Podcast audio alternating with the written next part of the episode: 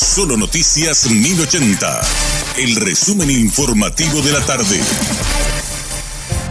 Hola, soy Richard Toñanes y este es el resumen informativo de la tarde. El nuevo presidente de la Industria Nacional del Cemento, Gerardo Guerrero, afirmó que su objetivo principal es devolverle a la estatal la operatividad en el mercado local. Señaló que ubicar el volumen de producción anterior será difícil, pero aclaró que el rubro sigue bastante abierto para retomar terreno en la competitividad.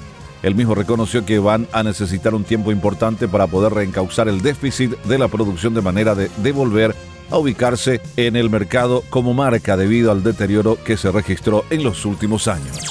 El presidente de Ferrocarriles del Paraguay SAF PASA, Facundo Salinas, habló de las prioridades de su gestión y anunció que la reactivación del ferrocarril, específicamente la implementación del tren de cercanías, es el gran desafío. Destacó que este proyecto es liderado por el propio presidente de la República, Santiago Peña, lo cual facilitará la concreción de la obra. El mismo acotó que será una alternativa al transporte público para los usuarios.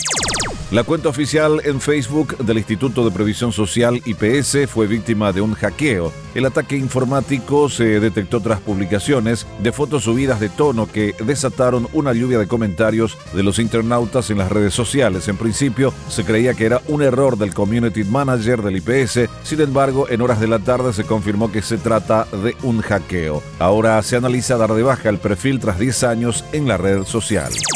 Tras un procedimiento de investigación y seguimiento, hoy se realizó el allanamiento a un depósito ubicado en el barrio Bocayatú de la ciudad de Villaliza. Del lugar fue incautado un cargamento de cebollas sin documentos que certifiquen su entrada legal al país. Según informaciones, la procedencia del producto es argentina y las más de 2.000 bolsas confiscadas tenían como destino final el mercado de abasto. El procedimiento estuvo a cargo de la fiscal Miriam Rodríguez.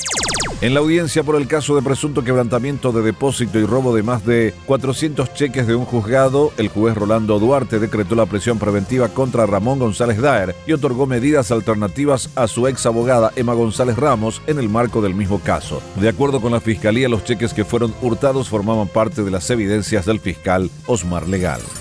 La Policía Nacional anunció que trabajará en la elaboración de un sistema que permita dar seguimiento a los trabajadores de plataformas, tanto a los que se encargan de transportar pasajeros como los que entregan productos conocidos como deliveries. El anuncio fue realizado luego de una reunión entre autoridades del gobierno y representantes de los trabajadores afectados. El comisario Carlos Benítez, comandante de la Policía Nacional, señaló que el encuentro fue positivo y pudieron discutir asuntos que atañen a la seguridad de las personas afectadas.